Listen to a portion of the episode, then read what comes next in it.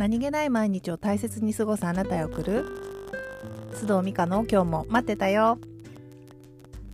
皆さんこんにちは。須藤美香です。この収録をしている時点で2022年の11月18日です。いかがお過ごしでしょうか。この週末からサッカーのワールドカップが開催されますよね。うちテレビがないこともあってかつ私あんまりというかほとんどサッカーに興味がなさすぎてですね、え、そうなの？ワールドカップがあるの？しかも今週みたいになっていて。ちょっとね、あの、時事問題だと思って、ちょっといかんなと思って予習したいなと思っているんですけれども。どうでしょうか？皆さん楽しみにされていますでしょうか？今日も皆さんにとって気分転換になるような時間をお届けしたいと思いますので、どうぞ最後までお付き合いください。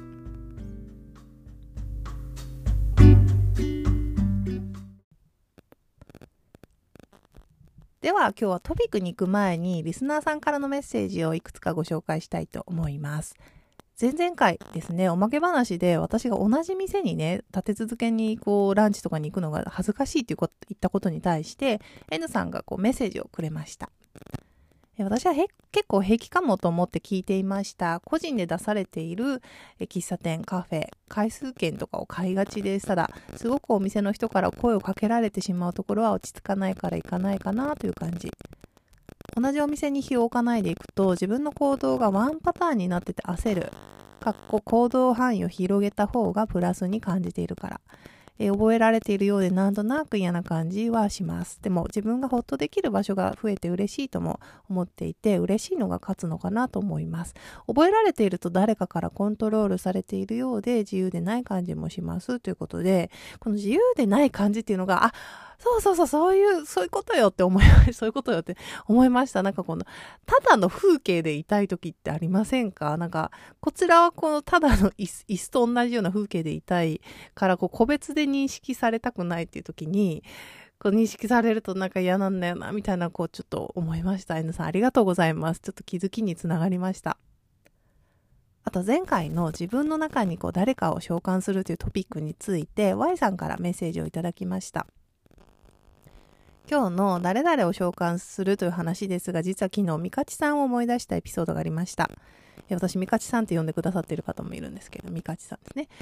え昨日、ご縁があってインタビューをするお仕事をいただきました。ライティングを仕事にしているわけではないんですが、魅力的でやってみたいと思ったものの、初めてだしどうしようと悩みました。私の中でインタビューイコールミカチさんが浮かんで、ミカチさんがインタビューされていたように自分もトライしてみようと仕事を受けることにしました。2021年の年明けにパーソナルインタビューをしてもらってから紆余曲折ありますが少しずつ自分の道を歩いている感じです。ということで素晴らしいですね。やっぱりこの最初の魅力的だしやってみたいっていうのが Y さんの素直な本心で、その次に出てきたその初めてだしどうしようっていうのはこう頭の声というか、感情で言うと不安とか恐れにつながっていくので、そちらに引っ張られないで、ちゃんとやってみたい方、最初に出てきた魅力的だしやってみたいっていう方を選んだことが、やっぱ素晴らしいなって思いました、Y さんね。もうこんなことでお役に立てるなら、いつでも皆さん私を召喚してください。あのね、この召喚話には他にも A さんから LINE をいただきまして、で、あの、LINE で繋がっているお友達の一人なんですけれども、自分も一人旅したいな、でも、ちょっと家開けづらいなっていう時は、まあ、私の中にミカさんを紹介すればいいのかっていうふうに LINE をくださって、召喚してください。あのね、皆さんもぜひ、ね、そんな時に、あの、お役に立てるならいつでも呼んでくださいね。ではトピックに行きたいと思います。6週間でできること2022年を気持ちよく終わるためにです。11月も後半に入ったなと思ってカレンダーを見ていたら、こう2022年ってあと6週間くらいで終わるんですよね。どうですか皆さん。ね今年はどんな1年でしたでしょうかいいことがあった、残念なことがあった。皆さん様々だと思うんですけれども、このあと6週間というこの時期にあえてね、振り返りをして何か一つやってみる、トライしてみるっていうのもいいかなと思って今日はこのトピックにしました。ピークエンドの法則っていうのは皆さんご存知でしょうか？行動経済学者のダニエル・カーネマン博士が提唱したものなんですが、まあ、どういうことかというと私たちはある経験とか出来事に関して一番感情的にインパクトがあった時つまりピークの時とエンド、その出来事の最後の印象で、その経験や出来事全体の印象を決めているというものですね。まあ、例えば映画。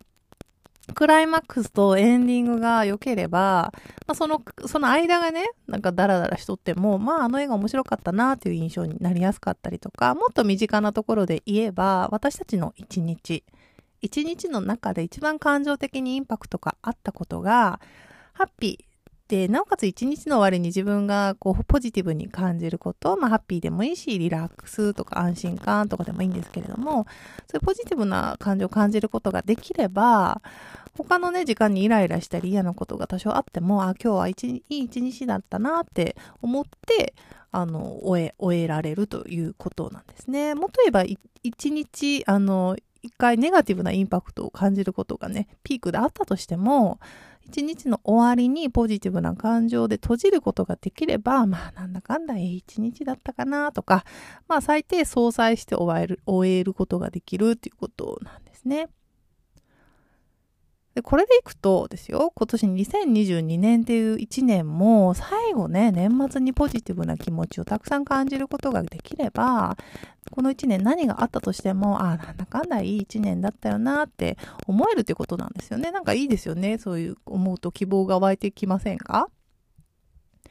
皆さん今年のピーク、最も感情的にインパクトがあった出来事何でしょうか？そのインパクトネガティブなものでしたそれともポジティブなものだったでしょうか？まあどちらの方もね、エンド、2020年のエンドをポジティブな感情を感じて終わるために、ちょっと今から何ができるか一緒に考えてみませんか？ということで、質問を3つ用意してみました。え書き留められる方はぜひ書き留めて考えてみてください。じゃあ3つ今から質問しますね。質問1。これま、これから年末までの6週間で一つ、これができたら嬉しいなと思うことは何ですか？パッと思い浮かんだことを書き留めてください。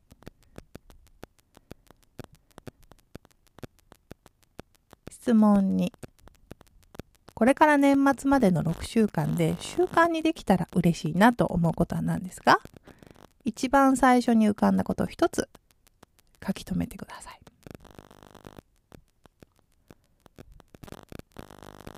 これから年末までの6週間で達成できたら嬉しいなと思うことは何ですか？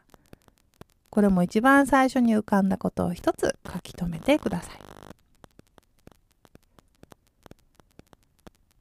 さて、1番目の質問。一つこれができたら嬉しいなと思って、あの、浮かんだことどうでしょうか？眺めてみてね。ここはぜひ、まあ、現実的に無理だよなと思ってさっさと諦めずに、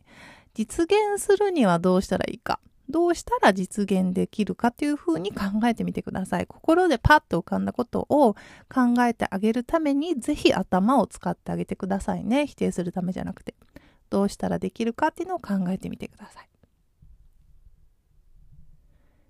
2番目、3番目の質問、習慣にできたら、達成できたら嬉しいなっていうのは、嬉しいながポイントですね。これはニュアンスの問題なんですけれども、これは習慣にできたら、達成できたらいいなだと、ついね、頭で考えた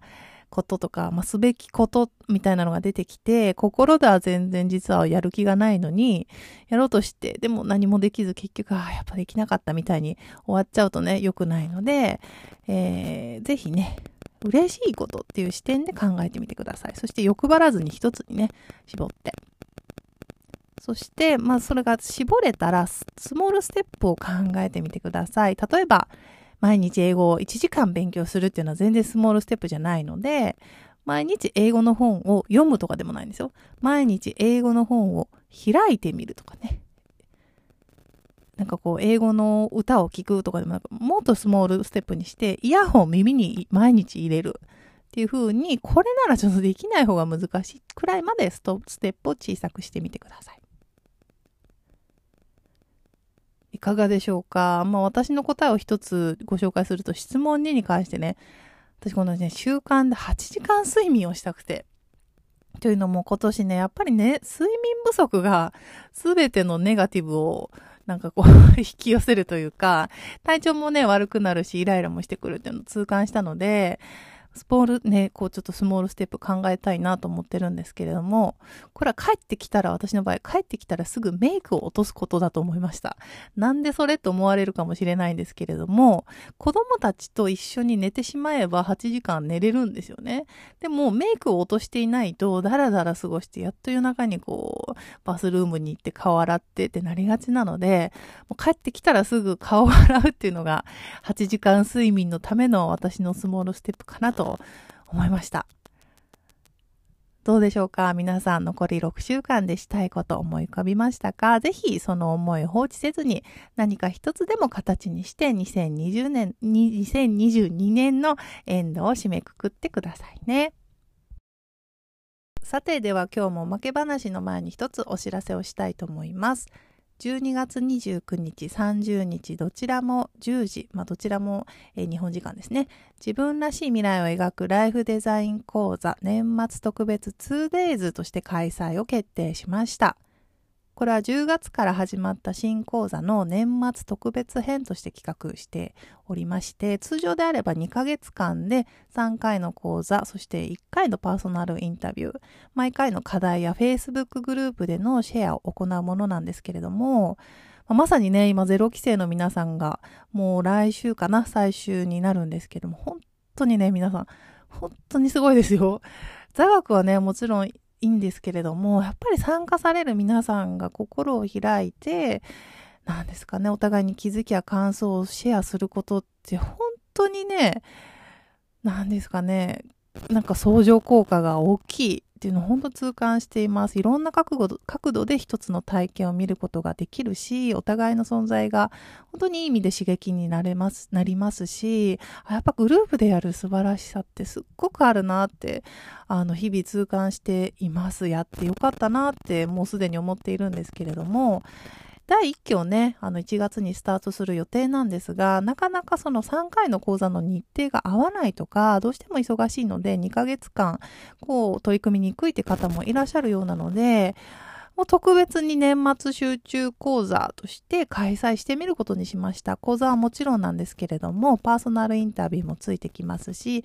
えー、通常2ヶ月間なんですけれども、1ヶ月間 Facebook グループでのシェアですとか、まあ、特別な音声配信もありますので、あ、年末だったら時間取りやすいなという方はぜひこちらにご参加ください。詳細は来週以降ノートなどでオープンにしたいと思います。その前に申し込みたいという方は、info.mika 活動アットマーク gmail.com までご連絡くださいね。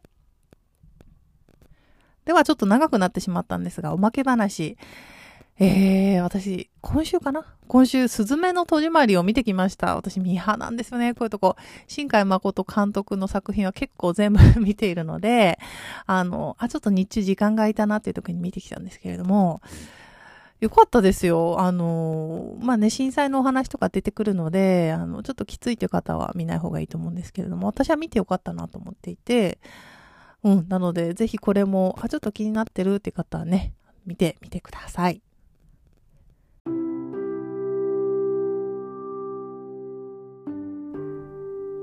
それでは今日も最後までお聴きいただきありがとうございました。Apple Podcast もしくは Spotify で聞いてくださっている皆さん、ぜひ星をつけていただけると嬉しいです。ではまた次回のエピソードでお会いしましょう。さようなら。